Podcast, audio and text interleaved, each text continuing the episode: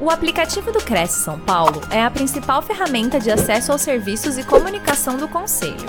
Faça agora o download na App Store e na Play Store. E siga nossas redes sociais no Facebook e Instagram. Olá, bom dia a todos. Sejam bem-vindos a mais uma live promovida pelo Cresce São Paulo. Estamos ao vivo diariamente com programação pela TV Cresce, Facebook e YouTube. O tema de hoje é documentação imobiliária com a convidada Giovana Nabas Boian. Giovana é especialista em direito imobiliário, fundadora e gestora do Nabas Assessoria Jurídica, é criadora do treinamento em direito imobiliário simplificado para corretores de imóveis e profissionais do ramo imobiliário. Giovana, bom dia, seja bem-vinda. Bom dia, Patrícia. Bom dia a todos que está presente aqui hoje. É um prazer imenso ter a oportunidade de ministrar essa palestra para vocês e trazer um pouquinho do meu conhecimento sobre documentação imobiliária é, voltado para transações imobiliárias seguras. Eu vou falar um pouquinho também sobre sobre mim. Eu sou especialista em direito imobiliário, além de ter criado esse treinamento que a Patrícia comentou. Eu sou mentora de corretores de imóveis e advogados, também voltado para transações imobiliárias seguras. Sou formada pela Faculdade de Direito de Sorocaba, a mais conhecida FAD Sorocaba, e pós-graduada em Direito Imobiliário. Eu quero começar é, falando sobre quais são as funções, quais são as, é, os deveres, né, do corretor de imóveis na mediação das transações imobiliárias. Uh, as obrigações principais do, dos corretores é executar a mediação com diligência, prudência e prestar informações aos clientes, tanto proprietários como terceiros clientes, como interessados no imóvel, é, e espontaneamente sobre o andamento daquela transação, sobre a garantia daquilo e a segurança daquela transação e também informar os riscos dessa negociação, né? Uh, eu, eu, a gente tem muita dificuldade em entender o que, a diferença em ser diligente, ser prudente, ser é, negligente, muitas vezes. Isso é uma, uma dificuldade muito comum até para nós advogados, e é por isso que eu trouxe aqui a definição do que significa diligência e prudência. É, vocês estão vendo aí comigo, diligência significa então ter interesse ou cuidado na execução de uma tarefa, ter zelo, urgência ou presteza em fazer alguma coisa. Então, é, o corretor de imóvel, quando ele está fazendo a mediação, inclusive, inicialmente, quando ele capta um imóvel, né, ele vai atrás, ele busca o cliente, ele, ele verifica que aquele imóvel está disponível, tanto para venda como para locação, ele deve é, executar o trabalho dele com presteza, com zelo. E prudência significa ter virtude de, de, que faz prever e procura evitar as inconveniências e os perigos executar com cautela, com precaução, com calma, com ponderação, com sensatez, paciência ao tratar de assunto delicado ou difícil. A gente sabe que as transações imobiliárias, elas são transações, elas são negociações de muita complexidade, e é por isso que a gente precisa de prudência. Tanto corretores de imóveis, como é, profissionais da área do ramo imobiliário, advogados, é, até os profissionais do administrativo das imobiliárias, né, os proprietários, precisam ter essa prudência, precisam ter esse cuidado, essa, é, essa cautela, a fim de, de evitar conflitos, de evitar problemas, de evitar riscos naquela negociação. E é por isso que a lei determina que os corretores de imóveis executem os seus trabalhos com diligência e prudência.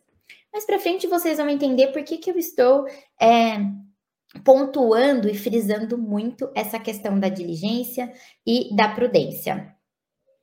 Além disso, a lei fala que o corretor de imóvel ele tem que prestar informação aos clientes de forma espontânea, sob pena, inclusive, de responder por perdas e danos, eventual indenização por danos morais, e ele tem que essa informação ela tem, tem a ver com prestar ao cliente esclarecimento sobre a segurança, sobre os riscos dos negócios, sobre as alterações de valores e qualquer outros fatores que possam influir no resultado útil daquela negociação. Alguns exemplos que me perguntaram, inclusive recentemente, é o que eu devo informar ao cliente.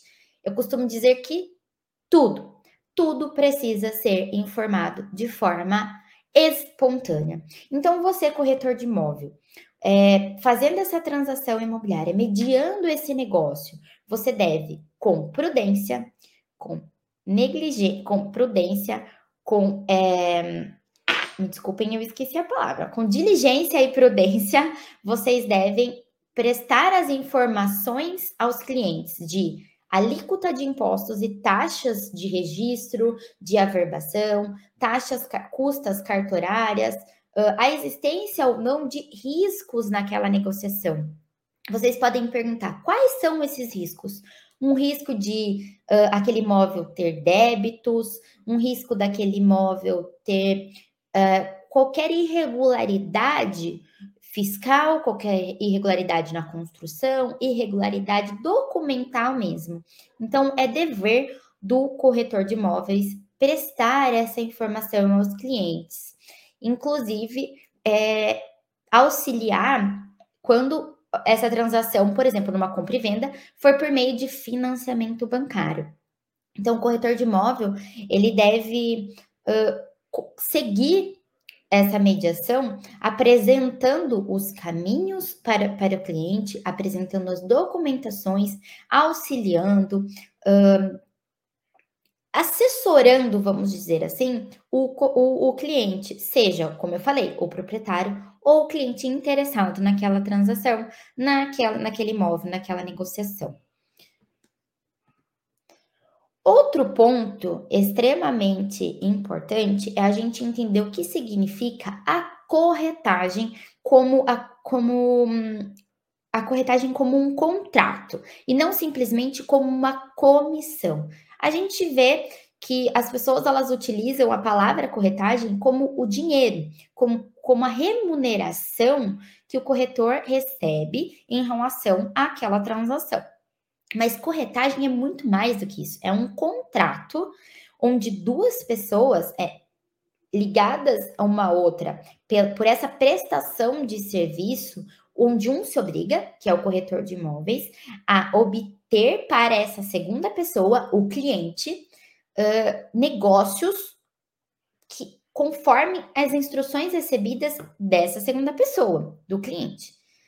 Tá, e como que a gente sabe o que esse cliente deseja, o que esse cliente quer, o que esse cliente almeja, aceita, concorda e o que esse cliente uh, espera do trabalho do corretor. A gente, a gente entende, a gente tem essas instruções mediante a ficha de captação.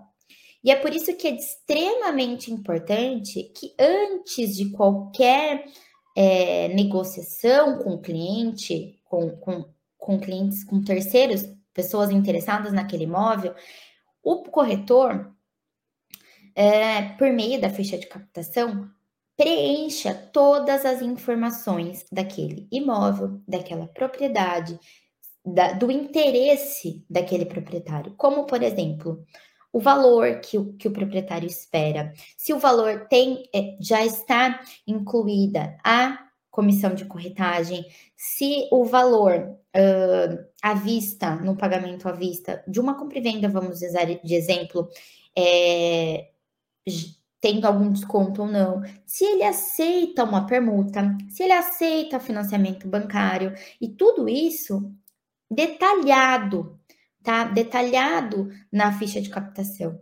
Quem, quem é, o que o corretor, o que o cliente espera em relação a pagamento de taxas, de custas, de, impo, de impostos, quem pagará para o cliente esses valores, né? É muito comum a ficha de captação ela ser mais simples, vamos dizer assim, simplificada no valor, é, aceita ou não aceita a permuta, os dados do imóvel, o número da inscrição na, na, na imobiliária e só. Mas é muito importante que tenham, então, todas essas informações. Mas lá mais para frente dessa, né, dessa live, dessa palestra, vocês vão entender o porquê que eu estou batendo nessa tecla de que a ficha de captação tem que ser completa. Antes de avançar, eu quero dar bom dia para todo mundo que está aqui me acompanhando. Obrigada por vocês estarem aqui. Mandem as suas dúvidas, conversem comigo, que depois eu volto aqui responder. Bom, a comissão, então, de corretagem, eu já falei de corretagem como um contrato. Então, vamos falar agora sobre a comissão de corretagem. Ela é devida ao corretor de imóveis, uma vez que ele tenha conseguido o resultado previsto no contrato de mediação, ou contrato de prestação de serviço, ou contrato de administração. A gente tem várias nomenclaturas para esse contrato, né? Ou ainda que esse resultado não tenha se efetivado em virtude do arrependimento das partes. Nós chamamos esse resultado de resultado útil e aquele resultado previsto no contrato. Então, vamos, vamos exemplificar, vamos trazer tu, tudo isso à prática. A gente faz a, a captação desse imóvel, preenche a ficha de captação e no resultado e, e, na perspectiva do cliente, na expectativa do cliente, a gente coloca que o cliente quer, quer é, vender esse imóvel, é, vender esse imóvel uh, por meio de ele aceita um financiamento bancário, ele quer vender esse imóvel por tal valor. Feita toda a intermediação, é, anunciado esse imóvel nas plataformas online, anunciado esse imóvel por meio de transmissão no WhatsApp, enfim, cada corretor faz sua, o seu anúncio de uma maneira, anunciado, é, tendo uma pessoa interessada, um outro cliente interessado, feito toda a análise documental desse cliente, assinado o contrato de promessa de compra e venda, teremos o resultado útil daquela negociação, de, de modo que a comissão de corretagem por aquela, até, por aquela transação é devida ao corretor de imóvel, certo? Então, o resultado útil, ele é atingido com um contrato de promessa de compra e venda, não necessariamente precisa da escritura pública, porque como a gente é, a gente sabe, né? Eu acredito que a maioria dos corretores de imóveis saibam, uh, é que a, a, promessa de compra e venda, ela não é a venda da propriedade propriamente dita. Ela é uma promessa de vender. A venda da propriedade só é transmitida na escritura. Mas as jurisprudências entendem, as decisões, né? Entendem que é, a comissão já é devida com resultado útil da promessa de compra e venda. Além disso, como eu falei, que também é devida à comissão de corretagem em caso de arrependimento das partes. E isso vem sido consolidado pela maioria dos tribunais de justiça, há entendimento dos juízes de que sim, o descumprimento ou o arrependimento das partes desse contrato de promessa de compra e venda ainda assim a comissão de corretagem é devida ao corretor de imóveis. Então, vamos trazer um caso uh, prático para dar de exemplo sobre esse arrependimento. A pessoa, um, o cliente gostou do imóvel, foi fazer uma locação, assinou o contrato de locação, mas antes de pegar a posse do imóvel, de ter a posse do imóvel, como um, com a entrega das chaves, ele desistiu desse aluguel, desse, desse contrato de aluguel, dessa locação, por qualquer motivo. Pode ser simplesmente porque é, ele achou um imóvel mais barato, vamos dizer assim, ele achou um imóvel mais perto do trabalho dele, enfim, ele desistiu. Ainda assim, é devida à correção, à comissão de corretagem ao corretor de imóveis, né? esse, é, é, essa transação, mesmo que seja uma, um contrato de promessa, que a gente chama de contrato de gaveta, um instrumento particular, é passível de execução. Então, a gente pode pegar esse contrato, levar ao judiciário e executar esse, esse, esse cumprimento do pagamento da comissão de corretagem, tá?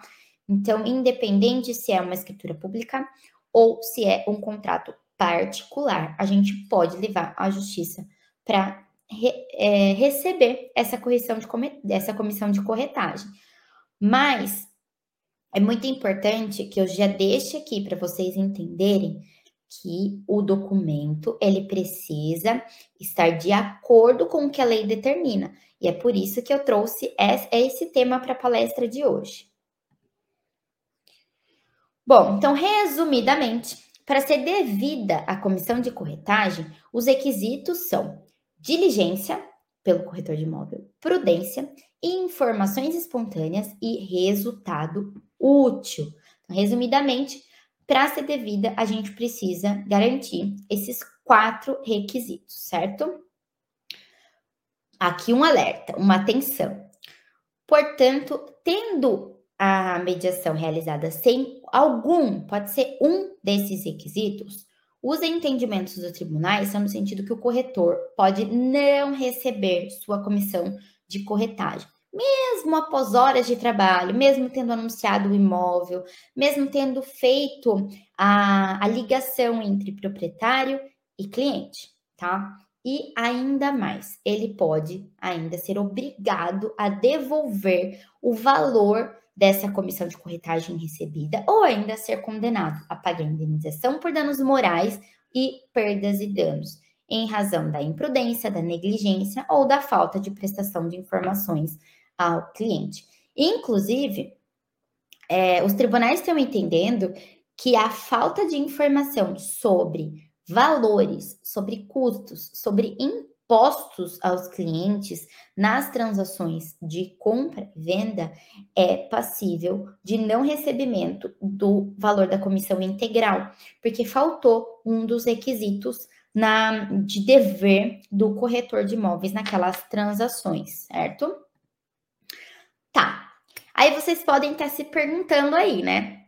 Giovana, e como eu vou evitar que eu perca dinheiro que eu deixe de receber, que eu tenha que pagar indenizações para essas pessoas, com documentos assinados pelas partes e formulados por um profissional especialista em transações imobiliárias seguras, um profissional especialista em direito imobiliário, certo? Não tem mágica, precisam precisa ter documentos assinados e documentos detalhados, documentos. É, documentos. Como que eu posso dizer? Documentos específicos, vamos dizer assim. Então, já que vamos falar de documentação, fiz essa breve introdução para vocês entenderem né, a importância desses documentos e eu trouxe aqui os documentos, é, os documentos importantes para garantir uma transação imobiliária segura.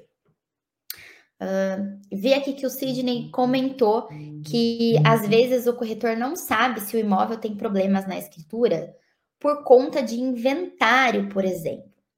Pera lá, Sidney, o documento do imóvel, ele é público, né? São documentos públicos. E é por isso que é possível se analisar essa documentação antes da captação. Então, a gente analisa esses documentos e depois uh, a gente faz a captação e o anúncio desse imóvel, tá? Então, vamos aos documentos que importantes para essas transações. Documentos do imóvel, ficha de captação, laudo de vistoria do imóvel na captação e na transação. E aqui eu quero fazer é, um adendo para vocês nessa questão do laudo de vistoria. Vocês costumam, me respondam no chat, vocês costumam, uh, corretores de imóveis, fazer laudo de vistoria do imóvel nas transações de compra e venda ou vocês só fazem o laudo de vistoria do imóvel nas, nas transações de locação? Me respondam aí que eu vou conversando aqui e vou falando sobre os documentos para vocês. Uh, então, o, precisamos também, como documento importante, o contrato de mediação, administração, prestação de serviços, um, proposta dos clientes e relatórios de, de visitas e anúncio, certidões negativas de débitos e processos. Inclusive, aqui, voltando para o que o Sidney comentou, na distribuição, na certidão de distribuição de processo, a gente consegue analisar se tem processo de inventário aberto ou não. Inclusive, dá, dá para fazer essa, essa pesquisa de inventários extrajudiciais e não judiciais, tá? Declaração sobre custos e de despesas com a transação. Isso pode ser muito simples, mas é muito importante. Inclusive, pode estar no, nos contratos, tá? E eu vou finalizar falando sobre o, conta, o contrato de exclusividade dessa mediação, tá? Então, vamos à prática. trouxe para vocês problemas tá? Hipóteses de problemas da falta desses documentos e a solução e o que, que evitaria se vocês tivessem toda essa documentação. Esses problemas, é... esses, esses problemas que eu, que eu listei aqui, eu trabalhei, eu atuei como advogada em problemas assim.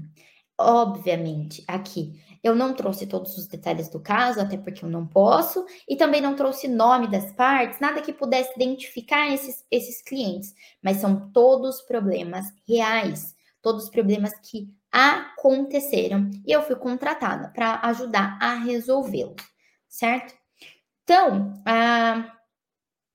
não solicitar a matrícula atualizada do imóvel na captação. Eu sei que é muito comum a gente a gente, a gente, eu, eu estou me incluindo como corretora de imóveis, tá? Eu sei que é muito comum na captação a gente não pedir a documentação do imóvel, porque a gente tem receio do proprietário do imóvel achar exagerado e, e pensar, ah, mas será que é, é, essa pessoa não está avançando demais? Nem tem uma negociação ainda. Aí que tá o problema, tá? Vamos imaginar que você captou um imóvel e deixou de solicitar a matrícula de, de imóvel atualizada nesse momento. É, levando em consideração isso que eu estou falando, que eu sei que é comum isso. O imóvel foi anunciado online e você já teve um cliente interessado nesse imóvel, que está separando os documentos que você solicitou para análise de crédito, independente se é locação ou se é compra e venda, você já solicitou os documentos para fazer a análise. Passado alguns dias, uma pessoa entra em contato com você, alegando que não autorizou o anúncio do seu imóvel. Aí você começa a ver seus, seus registros de WhatsApp e percebe que você está diante de duas pessoas: o João, com quem você fez a captação, e a Maria, que está te ligando e dizendo que vai te processar por não ter autorizado o anúncio do seu imóvel. O que, nesse caso, é, vamos considerar que você tem a ficha de captação assinada pelo João, certo? Então, dois problemas comuns que levariam a esse exemplo que eu dei. João não é proprietário do móvel. Ele era um antigo funcionário de Maria e ele tinha poderes na época para negociar os imóveis, para anunciar, para cuidar de imóveis de Maria. Mas nesse momento que ele anunciou, ele já não tinha esses poderes e ele não te apresentou procuração para isso. Ou João é proprietário juntamente com Maria. É um típico caso de um casal que se divorcia, tinha um imóvel, esse imóvel foi partilhado entre os dois, fica nos 50 para cada um, e eles formam um condomínio, certo? Aí eu quero trazer para vocês o que pode acontecer nesses dois casos com você, corretor de imóveis, e o que evitaria que acontecesse com a solicitação da matrícula atualizada antes do anúncio desse imóvel. Eu trouxe os, os, a solução, eu trouxe o problema, mas eu trouxe a solução também. Então, solicitar a matrícula atualizada do imóvel evitaria esses dois problemas, porque você verificaria na matrícula o nome de Maria e, no segundo exemplo, o nome de João e Maria. Então, você pediria para ambos assinarem a ficha de captação, você pediria para ambos assinarem o contrato de prestação de serviço de corretagem. Não solicitar a matrícula te causou perda de tempo na captação, perda de tempo no anúncio, perda de tempo em responder o WhatsApp de várias pessoas interessadas naquele imóvel, você pode causar uma sanção, uma sanção administrativa junto ao Cresci, porque você deveria verificar esses documentos e ainda pode te causar uma condenação por danos morais e perdas e danos em favor de Maria, que era proprietária, é um instrumento público, você tinha o dever de ser prudente, diligente e você não foi ainda em favor do cliente interessado no imóvel, que depositou todas as expectativas dele sobre aquele imóvel. Pode ser um imóvel comercial, ele deixou de, de fechar a locação em outro imóvel comercial, perdeu aquele imóvel, tá perdendo tempo, precisa abrir o negócio dele, agora já não vai mais dar tempo. Imagina, perdas e danos e condenação por danos morais. Isso por você não ter pedido a matrícula atualizada desse imóvel antes da do anúncio.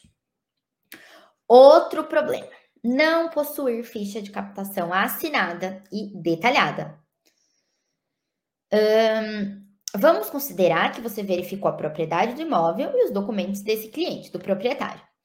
Então, eu posso utilizar duas situações comuns agora no, nesse exemplo de não possuir a ficha de captação. O proprietário, João, alega que não autorizou que você anuncie o imóvel dele e alega que entrará com processo contra você de danos morais, porque você está anunciando a propriedade que não é sua e que você não foi autorizado para isso. Ou você anuncia o, o, imóvel por determinado preço, inicia a mediação com o cliente interessado. Esse cliente apresenta uma proposta, começa a te enviar os documentos para essa transação, quando você vai falar com o proprietário para assinar o contrato, ele alega que o valor do imóvel está errado, que ele não solicitou aquele valor. E agora? Agora é que se você tiver uma ficha de captação assinada e detalhada, sem problemas para você. Você prova que autorizou o anúncio, que ele pediu aquele valor porque ele assinou, o valor estava lá, ele colocou quais as condições de pagamento que ele quer para aquele imóvel, para quais as garantias que ele quer naquele caso se for locação. Então, a solução, possuir a ficha de captação assinada e com todas as, as informações detalhadas, evitaria ambos os problemas. Inclusive, te auxiliaria como prova em um possível processo de cobrança ou de execução, a depender do contrato, de comissão de corretagem, como perdas e danos, no caso do segundo exemplo. Então, aqui, voltando lá, alguém tinha me falado: posso executar um contrato particular, um contrato de gaveta? Pode.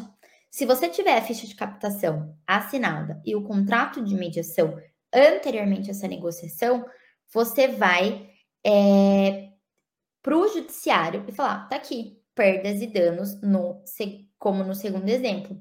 Trabalhei, investi meu tempo e ele não cumpriu com a parte dele daquilo que ele definiu antecipadamente. Um parênteses aqui, porque eu recebi um comentário do Davi.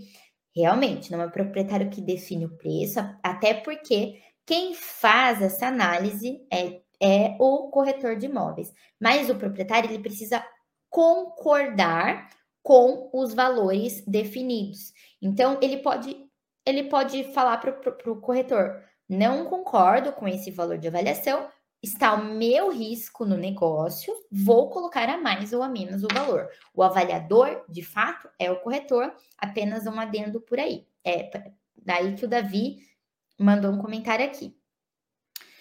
Vamos continuar. Então, não solicitar ficha de captação assinada detalhada pode gerar condenação por danos morais e perdas e danos também em favor do proprietário, do cliente e interessado além de que você não tem prova sobre o seu direito de comissão de corretagem por ter trabalhado naquele imóvel e o proprietário ali ter falado que não autorizou aquela, aquele anúncio. Certo?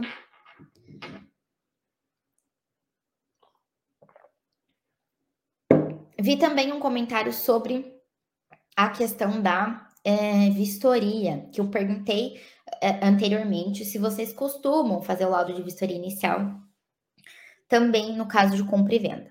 Isso é um caso que, que aconteceu, que eu atuei, né? Que eu que fomos para o judiciário, atuei nesse caso da realização de vistoria. A situação é o seguinte: você faz a captação do imóvel, já inicia o trabalho dele, acompanhou um cliente interessado na visita, a proposta foi enviada, foi aceita, tudo certo. É, tudo, tu, tudo perfeito. Você vendeu o imóvel e receberá a sua comissão, certo? Documentos assinados. Mas aí começa o problema. No ato de entrega das chaves pelo proprietário, você vendeu o imóvel, o proprietário estava morando no imóvel, teve o prazo dele para sair do imóvel e entregar as chaves para esse comprador.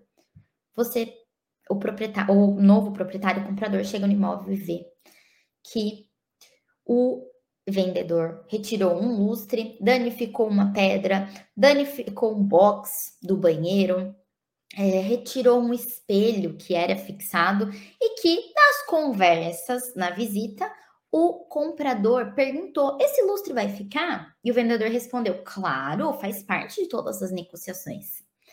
Isso já aconteceu, que eu tive que atuar, que eu fui contratada para atuar. E era de luz, foi tirado todas as luzes do imóvel. E daí? como que a gente prova que as negociações incluíam aquele espelho, aquele lustre, é, que o box estava funcionando perfeitamente, que a pedra não estava danificada? Como que a gente prova isso? Com o laudo de vistoria, que comprova que você agiu com prudência, com diligência e independente das responsabilidades dos clientes, do proprietário e do comprador, você receberá sua comissão de corretagem. Que a briga, que a discussão sobre estava incluso ou não estava incluso nas negociações não será sua, será do comprador junto ao vendedor que descumpriu o contrato, certo? Não ter realizado o laudo de vistoria abre precedentes para entendimento de um juiz, qual vai analisar o seu trabalho, se seu trabalho foi prudente, se foi diligente e se você deve ou não receber a sua comissão integralmente, se você deve ser responsabilizado por algo ou não, tá? Vamos ao próximo problema. Não solicitar certidões negativas, tanto de débitos como de processos do imóvel e dos proprietários ao proprietário, tá? É, eu recebo muitas questões sobre isso no sentido, tá, ok, Giovana, mas eu tenho que solicitar, eu tenho que emitir todas essas certidões? Não é sua obrigação emiti-las. Você deve solicitar com uma documentação, com uma relação de documentos ao proprietário, porque o interesse na negociação também é dele. Então, ele tem que te transmitir isso. Posso emitir, Giovana? Pode, pode emitir. A grande maioria das certidões é, podem ser emitidas por qualquer pessoa, porque são informações públicas, tá? Então, vamos ao problema. Você vendeu imóvel, porém, sem solicitar essas certidões negativas no momento da captação, tá? No momento das partes assinar, assinarem a escritura pública de compra e venda, o comprador teve conhecimento de que o vendedor possuía processos judiciais contra ele. Neste momento da escritura pública, ele descobre que tem risco nesse negócio. Daí vocês têm que lembrar lá o que eu comecei na introdução. É obrigação do corretor de imóveis informar espontaneamente os riscos do negócio aos clientes. Isso é uma coisa que acontece muito. Inclusive, teve um comentário sobre a questão do, é, do inventário. As certidões é, de distribuição, a gente consegue verificar se tem inventário ou se não tem inventário da, daquela, daquele proprietário, né? E se esse imóvel ele está numa discussão entre os herdeiros ou não, se está pacificado entre o entendimento entre os, os herdeiros de que tá tudo bem, tal pessoa inventariante vai cuidar, tem poderes para colocar para alugar, tem poderes para vender, para anunciar, enfim. Com esses processos, né, com essas certidões, a gente conseguiria analisar esses processos, esses inventários e verificar se o inventariante pode ou não fazer aquele anúncio. Então vamos ao a solução do problema. Ter solicitado todas as certidões garante que você receberá sua comissão integralmente, porque você mediou a negociação, observando suas obrigações de ser diligente e prudente e de informar o cliente sobre o risco. Se ele quer assumir o risco do negócio ou não, não cabe você essa decisão. O cliente pode querer comprar um imóvel sabendo dos riscos, tá? Não ter solicitado as certidões anteriormente abre também precedentes para o entendimento de um juiz que vai analisar também se o trabalho foi prudente, se foi negligente, é, se foi prudente, se foi é, diligente, se você prestou as informações ou não, se você deve ou não receber a sua comissão. Aí você pode falar assim para mim, tá bom, Giovana, mas isso não é obrigação lá do cartório? Porque no momento da escritura, o cartório emite essas certidões.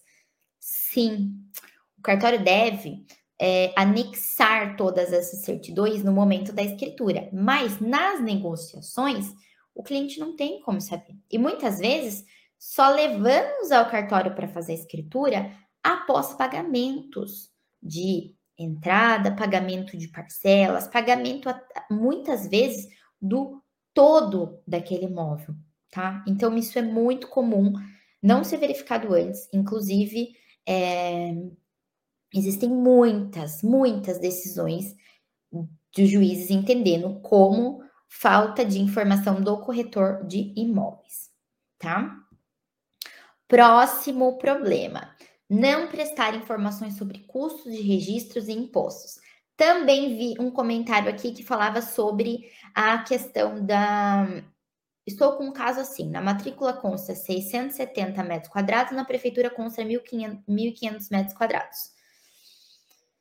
Nesse caso, tem custo de registro, tem custo é, de averbação dessa, dessa construção, tem pagamento de imposto de INSS pela obra, existem diversos custos que envolvem regularizar a metragem da, de, desse imóvel, tá? O mais comum é quando o proprietário é, não, não, não registrou a compra de um imóvel, que acontece muito por comprar um imóvel na planta. Então, o proprietário ele compra um imóvel na planta, é, um apartamento, vamos, vamos usar de exemplo um apartamento, para investimento. Entregou as chaves, valorizou aquele imóvel dele, ele resolve vender esse imóvel. Inicialmente, ele, tem, ele, ele então tem apenas o contrato de promessa de compra e venda, o contrato de gaveta. Ao vender esses direitos, ele vende inicialmente os direitos, até porque ele não tem a propriedade, porque não está na matrícula, não tem propriedade. Vendeu, negociou, recebeu, ok. Acontece daí o problema na hora de registrar novamente esse imóvel. Na hora de registrar, a propriedade precisa registrar primeiro a propriedade. É, precisa registrar primeiro a propriedade entre esse comprador do empreendimento da, da incorporadora, normalmente, posterior esse vendedor para o novo comprador, certo? Isso vira TBI, pagamento de TBI, de registro de cartório e depois a mesma coisa. São transações diferentes, mas esses valores eles não são baixos. Aí que está também o problema. O vendedor, é, o, o, vendedor, o primeiro vendedor, ele não sabe disso e ele que deve arcar com o registro dessa primeira transação para depois o, comprador arcar com o registro dessa outra, inclusive com o imposto TBI. E daí? Às vezes passa de 10 mil, 20 mil, 15 mil reais essas transações todas. E daí? Aí que a gente é, previne, incluindo essas informações, analisando essa matrícula lá primeiro, vendo, olha, na matrícula ainda está no nome do, da incorporadora, então a gente precisa registrar essa transação sua aqui que você está me apresentando esse contrato de gaveta, essa, essa promessa de compra e venda aqui, ok? Tudo isso vai gerar, vai gerar custo, vai gerar imposto, vai gerar taxa. Coloca-se esses valores, essas informações. Não precisa ser valores, até porque as alíquotas elas mudam é, anualmente, enfim. Não precisa ser o exato valor, mas informar, cláusula. que o cliente tem que estar ciente que no momento da venda desse, é, desse imóvel, ele vai precisar pagar isso. Eu sabia que essa pergunta viria, Monique. Não tem como fazer uma transação direta? Tem como, mas isso não é uma regra. A incorporadora precisa, a incorporadora, o, a empresa a construtora precisa concordar com essa com essa venda direta, tá? O comum, certo, o ideal é transmitir uma para transmitir outra, certo? Então paga-se imposto dessa transação para depois a outra. Esse é o ideal. Então, não ter informado sobre, esse custos, sobre esses custos de registro e impostos também abre precedentes para entendimento de um juiz que vai analisar a sua prudência, sua diligência, se você prestou as informações necessárias ao proprietário e a esse cliente. Vamos ao outro problema.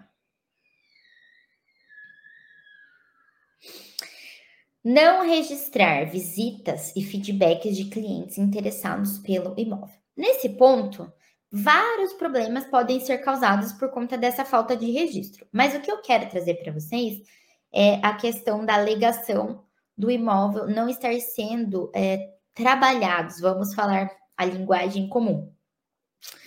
Uh, o proprietário vem e fala: Olha, você não está trabalhando no meu imóvel e eu vou tirar dessa imobiliária, por que, que você não está fazendo? Não quero mais que você faça, e você já gastou um tempão, você está fazendo, você já fez cartilha, você já postou no, no, nas suas redes sociais, você já anunciou, você já pagou patrocínio de anúncio, já investiu no anúncio daquele imóvel. E além disso, outra situação comum é quando você acompanha um cliente para visitar o imóvel e a transação daquele imóvel é realizada de forma particular entre o proprietário interessado no imóvel. Aqui a gente se depara com situações inconvenientes, né, e corriqueiras. Esses registros de visitas e feedbacks dos clientes interessados, assinados, podem garantir que você receba a comissão de corretagem, mesmo sem intermediado a assinatura do contrato de transação, no caso da transação ser feita entre proprietário e interessado, particular, de forma particular, inclusive com perdas e danos. Um, e chegamos ao ponto que eu queria, que eu queria trazer para vocês como um, um bônus dessa documentação. Com esse registro ainda, você aumenta a sua segurança jurídica de receber sua comissão nos casos de contrato de exclusividade. Os contratos de de intermediação com cláusula de exclusividade, eles estão sendo cada vez mais utilizados, é, a depender do, do trabalho do corretor, os proprietários estão pedindo essa exclusividade, né? Porque tendo a exclusividade, o proprietário não deixa de ter que ficar atendendo 58 ligações, abrindo a casa 20 vezes para 20 corretores, ele pega uma pessoa de confiança, ele confia no trabalho daquele corretor. De outro, de outro lado, é muito bom para o corretor. Ele sabe que ele vai trabalhar aquilo, sendo feita a transação, a comissão é dele. O ponto-chave dessa questão é: o contrato de exclusividade tem validade jurídica? Há como cobrar a multa ou a comissão em caso de descumprimento dessa cláusula de exclusividade? O que, que vocês acham? Me respondam no chat, por favor. Paulo Henrique, conversas em redes sociais, e-mail, WhatsApp com o proprietário, autorizando a prestação de serviço de compra e venda, é prova judicial para corretor que foi autorizado a prestar serviços? Temos um, um, depende aí do Davi, foi para a pergunta, mas eu vou usar aqui. Depende. Porque a questão da conversa, rede social, WhatsApp, ela a gente tá a gente vem vendo muito isso como prova nos processos, mas também é muito fácil de, infelizmente, né, é muito fácil de se editar essas conversas, de criar conversas que não são verdadeiras. Então, para ser utilizado como prova, o ideal é levar o seu celular, seus registros, a um cartório de notas e fazer uma ata notarial daquela informação para que isso tenha mais validade.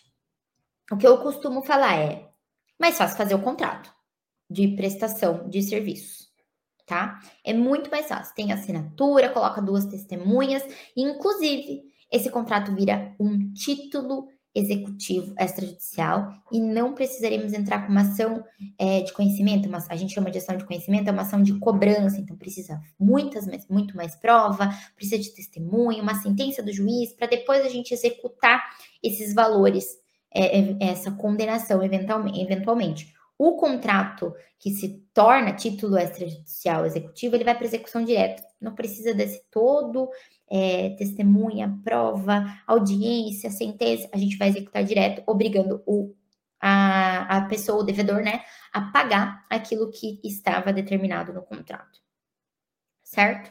Voltamos à minha pergunta. Contrato com, com exclusividade tem validade jurídica? Ah, como cobrar? Sim, ah, tem validade jurídica. Mas o que eu quero trazer para vocês é, é essa questão que a gente vai linkar tudo que eu falei durante a palestra toda. A maioria das decisões judiciais levam em consideração o trabalho do corretor de imóveis, naquele caso concreto. Ou seja, analisado novamente se o corretor exerceu sua profissão com prudência, diligência, se, prestou todas as informações sobre a transação e os riscos do negócio. Inclusive, eu trouxe vários exemplos aqui para concluir tudo o que eu falei, para a gente trazer a realidade mesmo, a prática, a realidade do, do mundo jurídico sobre transações imobiliárias seguras. Então vamos lá. Cabe ao corretor de imóveis diligentemente se interar e prestar informações usuais e notórias acerca do título de domínio exibido pelo vendedor da regularidade da cadeia, da existência ou não de gravames que seriam processos débitos e de ações que envolvam um devedor, que em tese poderiam conduzir à ineficácia, nulidade ou anulidade do contrato de compra e venda. É exatamente isso, Davi. Não adianta ter exclusividade, colocar o produto debaixo do braço, só colocar em portal e não atuar efetivamente. Inclusive, tem uma decisão muito importante sobre isso. Outro ponto: a, remuneração é devida ao corretor uma vez que tenha conseguido o resultado previsto no contrato, é, ou ainda não tenha se efetivado uh, em virtude do arrependimento das partes. Porém, não incidindo a obrigação de pagar essa, essa remuneração nas hipóteses em que o arrependimento é motivado. Como que o arrependimento pode ser motivado? Não sabia que ia ter que pagar ITBI, custa de registro, custa de cartório, averbação de construção, não sabia nada disso. Ninguém me informou antes. Não tinha conhecimento disso. Tem um motivo para não pagar a comissão e para não dar andamento nesse contrato. Esse é um ponto importante. Se não informar do cliente lá atrás, há um motivo para o arrependimento, não há obrigação de receber a comissão de coetagem. Inclusive, se você recebeu, você tem que devolver. Outra decisão. Aqui o que eu acabei, acabei de, de, de falar, né? Como não foi devidamente informado pela imobiliária, poderia ser corretor de imóveis, é motivo bastante para ensejar o rompimento contratual, não havendo cogitar em obrigação de pagar comissão de corretagem. Esse caso é um recurso especial que tratava de um caso de que havia é, processos judiciais, não execução, processos é, é, judiciais contra esse proprietário e a venda desse imóvel poderia é, liquidar todo o patrimônio dele e ele não pagar esses processos, tá? É, é, era uma decisão sobre isso, então a importância das certidões lá atrás. Outros dois casos que esses envolvem o contrato de com cláusula de exclusividade. Então, celebrado o contrato de corretagem com cláusula expressa de exclusividade por prazo determinado e tendo sido efetivado o negócio dentro do tal prazo, o corretor tem direito à comissão ajustada, ainda que o negócio tenha sido realizado sem sua mediação. Então, salvo se comprovada sua inércia ou ociosidade. Isso tem a ver com o que o Davi falou. Não adianta pegar é, a exclusividade do produto, só anunciar e não ter registros de visitas, feedback de cliente interessado, é, não ter uh, relatório ao proprietário, não ter feito o seu trabalho com diligência e prudência. tá? Então, feito o trabalho com diligência, prudência, feitas as informações, apresentado relatórios, trabalhado perfeitinho, mesmo que a transação tenha sido feita por outras pessoas, por, por particular, o, o corretor tem direito nessa, nessa, nessa comissão de corretagem, tá? Então, aqui também temos é, é, as, duas, as duas decisões é, são nesse sentido. Já estou acabando, e essa é a questão da cláusula de exclusividade. Uh, merece muita atenção. Aqui, é, a decisão fala que o entendimento é de que, havendo cláusula de exclusividade da mediação, exige-se do corretor empenho redobrado. Então, podemos dizer que não basta o exercício mínimo da profissão do corretor de imóveis, e sim um trabalho com cautela, com zelo e comprovação da sua eficiência. E você comprova com documentos imobiliários, você comprova que tem uma transação é, imobiliária, você faz a transação imobiliária ser segura com documentos, certo? E por último, o contrato ele vem ganhando força no mundo imobiliário com a aceitação dos proprietários, foi o que eu falei. E o que aumenta essa aceitação da, da exclusividade é a demonstração de benefícios ao proprietário. Então, mostrar para ele que é, esses documentos são importantes para garantir transação segura para ele, segurança jurídica para o proprietário, é um diferencial. Uh, e para finalizar, eu quero mais uma vez agradecer, antes da, de a gente abrir para as perguntas, agradecer imensamente a participação de todos e dizer que eu estou muito grata, muito feliz de participar. E agora vamos às perguntas. Oi, Giovana. Obrigada Oi. pela sua live foi muito explicativa, muito boa. Eu acho que você já leu todas as perguntas. Eu vou reler aqui. Se tiver alguma que você ainda não respondeu, aí você responde, tá bom? Tá, eu vou, vou lendo também aqui para a gente ver se, se ficou alguma que seja interessante para a gente responder. Tá. Acho que da Monique você já, já respondeu. Imóvel com uma penhora da União pode ser vendido? Não, não respondi. Imóvel como penhora da, da, da, União pode ser vendido? Não pode ser vendido, tá? É, imóveis com penhoras, com qualquer irregularidade é, de penhora, de bloqueio, não pode ser vendido, porque aquele imóvel ele vai, vai muito provavelmente para leilão, para o valor é, arrecadado, vamos dizer assim, no leilão, seja transmitido para o credor. Então, esse imóvel não pode ser vendido, tá? Ela Vamos tem, mais, ela tem várias perguntas, na verdade, a Monique. É. Pode entrar com uma ação de execução no caso de contrato de gaveta? Pode, isso eu expliquei durante, desde que o contrato se, tenha alguns requisitos legais, né? É, ele pode sim uma ação de execução do contrato de gaveta. O contrato de gaveta nada mais é do que um instrumento particular, que é o que a gente faz, né? Todo mundo faz contratos de gaveta, ninguém leva os contratos para o cartório para fazerem contratos públicos inicialmente. Acima de 30 salários, é obrigado a escritura? Sim, na verdade, é obrigado a escritura é, da transação de um modo geral imóveis com menos de 30 salários mínimos, a lei não exige que tenha essa escritura, pode ser para o contrato particular. Mas, ao mesmo tempo, imóveis acima de 30 salários mínimos também podem é, fazer transação por imóvel, por, por, transas, por documentos particulares. Uh, e aí ela pergunta também: no caso de financiamento, não se faz escrituras, apenas um termo de quitação para levar a registro? Isso, porque o contrato de, de, financiamento, o contrato que você faz com o banco, ele, ele tem alguns requisitos específicos.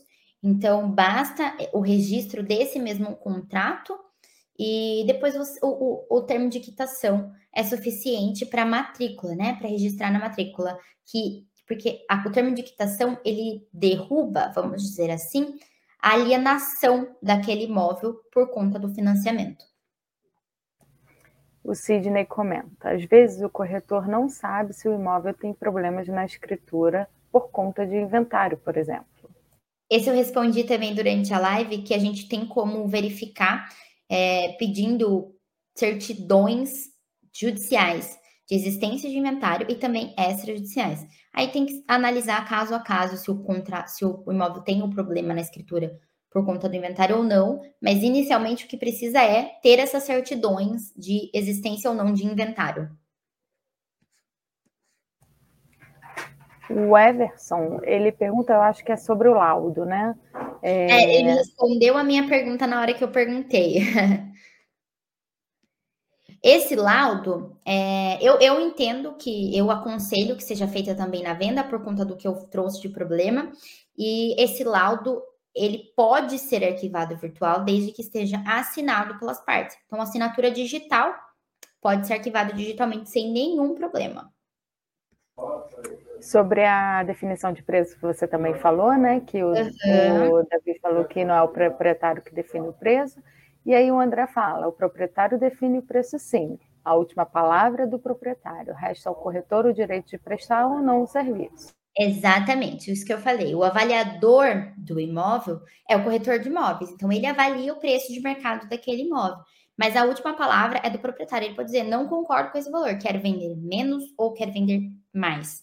E daí o corretor ele tem o direito é, ou não de prestar aquele serviço, de, de tentar negociar com o proprietário, de tentar mostrar para ele que a avaliação dele é o melhor caminho. Uh, aí o Davi comenta quando você falou sobre a retirada de objetos do imóvel, né? Ele uhum. falou que já teve dois casos assim, que no início falaram que iam deixar e no final retiraram os objetos. É, e é com isso que a gente prova, é, é, com a laudo de vistoria, inclusive na compra e venda, que a gente prova essas negociações. E aí o problema já não passa mais ser do corretor, né? É da, da, das partes e para o judiciário brigar em devia ou não devia, teve descumprimento ou não teve. Uh, o Jonildo, ele fala, por favor, como faço para verificar se o imóvel tem testamento? Existe também uma certidão disso, tá? É, é ela pode ser emitida, né, solicitada de forma online, porém ela tem pagamento de custas e a gente precisa de informações mais completas. A gente precisa documento da pessoa mesmo para ter é, dados do pai, da mãe, RG, CPF, nome completo. Mas também é, é é online essa emissão. A Monique pergunta se não tem como fazer uma transação direta. Eu não sei se você já respondeu a ela. Eu, respond, eu, eu não respondi a ela, mas eu respondi essa pergunta.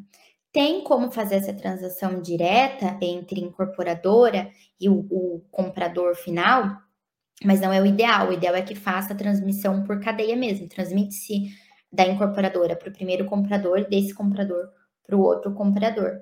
E para fazer essa transação direta, a incorporadora ela precisa concordar, ela precisa apresentar documentos também. Então, é, é um risco, né? Esperar que isso vá acontecer é um risco. O ideal é fazer por cadeia mesmo. A pergunta do André: temos casos que efetuam apenas a escritura de compra e venda no cartório de notas e os compradores não registram no cartório de registro de imóveis. O vendedor tem que entrar com uma ação de obrigação de fazer? O vendedor não tem, tem que entrar, ele não tem. Ele pode entrar com essa ação de obrigação de fazer, mas nesse caso, o maior risco que eu vejo é do comprador e não do vendedor, tá? O comprador deixando o imóvel, a matrícula, né, o registro e nome de, do antigo, é, pode ter várias dor de cabeças, inclusive com penhora desse imóvel, com alienação por, por débitos desse antigo comprador, é, vendedor. Então, ele pode sim encontrar com a obrigação de fazer, inclusive se tiver no contrato de compra e venda um prazo para fazer esse registro, é, é cabível de, um, de se analisar, obviamente, cada caso, mas de um descumprimento contratual, inclusive com aplicação de multa de quebra de contrato. Paulo Henrique Carvalho dos Santos pergunta se conversas e redes sociais e-mail, WhatsApp com o proprietário autorizando a prestação de serviço de compra e venda é prova judicial para o corretor que foi autorizado a prestar o serviço?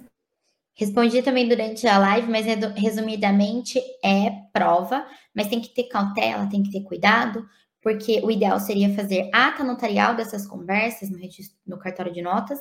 Então, eu sempre aconselho a faz o contrato de, de prestação de serviços, assina mesmo que digitalmente e garante uma transação imobiliária segura para você e para o cliente. Uh, o Davi comenta, né? Não adianta ter exclusividade e colocar o produto embaixo do braço, só colocar em portal e não atuar efetivamente. Exatamente, porque trouxe também, inclusive, uma decisão, né? Que os entendimentos são que, tendo exclusividade, o trabalho do corretor tem que ser redobrado, a atenção tem que ser redobrada, porque ele tem exclusividade. O Isaac Moraes pediu para você explicar sobre o contrato direto com a incorporadora, quando o comprador não registrou. É, o contrato direto com a incorporadora é comprar um imóvel na planta. É o, o mais comum, né? Então, é aquilo que eu acabei de explicar, acho que para a Monique. O contrato pode ser transferido direto para o último comprador, Pode, mas a incorporadora precisa apresentar documentos, concordar com isso. O ideal, então, é fazer a transação, por, o registro de transação por cadeia. Registra primeiro a incorporadora e o primeiro comprador, e depois para esse acho, comprador. Eu acho que o Isaac está falando assim, quando o primeiro comprador não registra, e aí tem um segundo comprador que compra esse imóvel. É, é, isso, é exatamente isso. Precisa registrar as transações de forma separada. Então, registra primeiro a primeira compra direto com o incorporador e depois a compra é, entre esse vendedor que comprou da incorporadora. É que fica confuso, mas é, tem que fazer por cadeia. Todas as transações precisam ser registradas. Aí o Davi comenta que só trabalha com exclusividade, que é a evolução e a valorização do corretor. Exatamente. Eu também acho, concordo, e é por isso também que eu trouxe a documentação, o, o, tema da palestra como documentação imobiliária, porque tendo toda essa documentação é muito mais fácil você chegar para o cliente e falar: olha, eu tô apto, eu sou um corretor especialista em exclusividade, é, eu, eu garanto para você que, que eu vou vender seu imóvel de forma segura. Tá aqui, assina exclusividade. O, o proprietário ele não tem dúvida, para ele é muito mais benéfico, né? E aí o David Souza, ele, ele pergunta, né? Ele fala assim, concorrência vendendo imóvel mais barato e diminuindo a comissão. Como que a lei age sobre isso? É, a gente tem que levar em consideração que, pelo menos aqui é, em São Paulo, né, o se define como 6% o valor mínimo da corretagem. Então, é uma questão de levar essas denúncias ao Cresci, a Patrícia ainda pode até me ajudar nisso, e, e é se valorizar. É o que o Davi falou, é valorização do trabalho de vocês como corretor, é se especializar, é entender melhor como funciona, para ser valorizado mesmo, e não virar uma concorrência, não virar uma briga de, de valores, né? O quando a, a classe ela se une, se une e, e, tem esse como, como premissa de fazer um trabalho é, especialista com, com, com, como eu posso dizer, uh, fazer um, um, trabalho com prudência, vamos, vamos usar até a palestra, a gente não tem como discutir. A gente pode levar assim para o judiciário também, mas eu acho que cabe mais as denúncias ao Cresci, que, que estão aí para isso, né? Para ajudar vocês. O André Zorzeto, ele comenta o seguinte: o comprador gera prejuízo ao não registrar no cartório de registro de imóveis, pois constam débitos de IPTU pós-venda que vieram a negativar o nome do antigo proprietário na prefeitura. É, é, é, isso que eu falei da questão do contrato. Precisa analisar o contrato, inclusive, cabendo descumprimento, né, multa de, por descumprimento do contrato, seria esse prazo. Mas o, vendedor ele também pode pegar o documento e levar à prefeitura para informar essa venda. Na prefeitura já sai como promissário comprador ou como comprador mesmo, e esses débitos são, é, em regra, automaticamente transmitidos para o novo proprietário. Cabe ação de obrigação de fazer? Cabe. Cabe é, indenização eventual de perdas e danos, danos morais por, esse, por, por esses débitos, enfim, enfim, cabe, mas precisava analisar o caso, tá? O Jackson fala, caiu a obrigatoriedade dos 6%. É, isso é falta de valorização. A categoria não tem mais tabela mínima. O Jackson, é verdade, a gente tem agora uma tabela referencial. Uhum. Não tem a obrigatoriedade do, dos 6%, tá?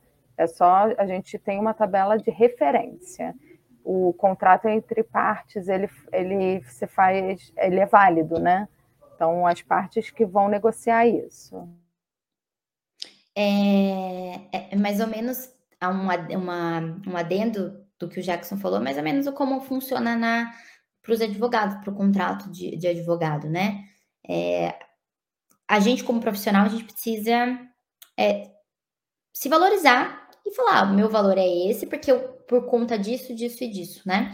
E aplicar isso aí na prática. É por isso que eu tô aqui, para ajudar vocês a conseguirem mostrar para o pro, pro proprietário que o trabalho de vocês é diferenciado, que vocês têm conhecimento. E o André, para finalizar, acho que eu estava falando, né, Patrícia? A prefeitura não aceita a escritura sem registro. Então, nesse caso, o único, a única saída mesmo é uma ação judicial de obrigação de fazer contra o, o, o comprador para que ele faça esse registro e sendo analisado essa questão do descumprimento contratual para aplicação de multa. Giovana, eu queria te agradecer em nome de toda a diretoria e em especial do presidente, o senhor Viana, para você que dedicou seu tempo, seu conhecimento para nos honrar com essa live. Agradeço também a todos os que nos assistiram. É, eu vou deixar os contatos aqui da Giovana na, na tela para quem quiser fazer pergunta para ela, tirar dúvida, é, falar sobre, fazer algum comentário sobre a live, pode eu... adicionar ela. Uhum. Pode falar. Fazer um último, um último convite, Patrícia. É, eu esperei essa live para abrir as turmas de uma mentoria que eu estou é, desenvolvendo, né, que eu desenvolvi para corretores de imóveis e advogados, que eu vou trabalhar exatamente tudo que eu falei aqui sobre transações imobiliárias seguras, com modelo de, de documentos, com prática mesmo, de como fazer tudo isso acontecer e evitar problemas. E eu estou disponível completamente pelo Instagram. Vocês podem me mandar dúvidas, perguntas pelo WhatsApp também. Fiquem à vontade para me contatar. E eu estou muito, muito feliz pela, pela honra de estar aqui fazendo essa live. E agradeço novamente a vocês, agradeço ao Cresci pela oportunidade e agradeço todo mundo que esteve aqui comigo, enviando dúvidas, comentários e, enfim, me prestigiando, né? Obrigada, Giovana. Tchau, tchau, tchau, Patrícia. Obrigada. Tchau, tchau.